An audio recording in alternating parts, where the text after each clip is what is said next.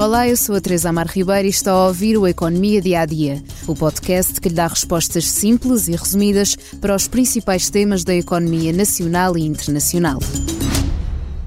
A tecnologia já provou que anda a passo apressado. Não passou assim tanto tempo desde a explosão do chat GPT que assustou muitos setores do mercado de trabalho e fez repensar o formato de ensino que é praticado nos dias de hoje. Este sistema de inteligência artificial responde a questões, produz textos, relatórios ou poemas e também constrói ferramentas de software completas. Ao manter o passo apressado tecnológico, outros sistemas semelhantes de inteligência artificial foram sendo criados e Portugal não ficou para trás. Hoje apresentamos-lhe a Albertina. É uma ferramenta de inteligência artificial que pesquisa e gera textos em português, europeu ou brasileiro sobre qualquer tema que lhe possa ocorrer perguntar. Desenvolvido por investigadores da Faculdade de Ciências da Universidade de Lisboa e da Faculdade de Engenharia da Universidade do Porto, foi lançada na passada sexta-feira e até esta quarta-feira foi descarregada 84 vezes.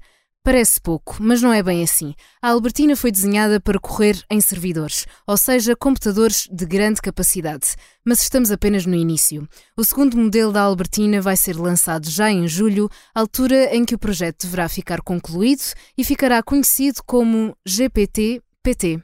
O sistema não tem qualquer custo, nem terá quando for lançado o segundo modelo, que vai perceber a língua portuguesa, também europeia e brasileira. Para já, e segundo António Branco, professor na FECUL, a Albertina pode ser usada para produzir sumários, traduções, classificação de textos consoante as emoções, diálogos com pessoas e assistentes digitais, legendagem automática, entre outras funcionalidades. Estes sistemas de inteligência artificial vão buscar informação a uma enorme base de dados a que estão diretamente ligados. A Albertina está assente numa rede de menor dimensão, por isso precisa de ser mais treinada. Mas o futuro GPT-PT assenta numa rede maior e mais complexa, por isso aprende mais rapidamente a produzir dados e tem uma menor margem de erro. O projeto foi desenvolvido no âmbito do consórcio Accelerate AI, que recebeu 35 milhões de euros do Plano de Recuperação e Resiliência. O professor da FECUL admite que o GPT-PT nunca terá a mesma dimensão do ChatGPT, simplesmente porque não existem tantos textos disponíveis na internet em português como há em inglês. Mas só em julho é que iremos descobrir todas as suas funcionalidades. Chegamos hoje ao fim do Economia Dia a Dia, mas ainda há tempo para o convidar a ouvir o podcast Perguntar Não Ofende, do jornalista Daniel Oliveira. Fala da regulação na profissão dos estafetas, que já fazem parte da paisagem urbana. No dia 8 de maio, centenas destes trabalhadores fizeram uma espécie de greve.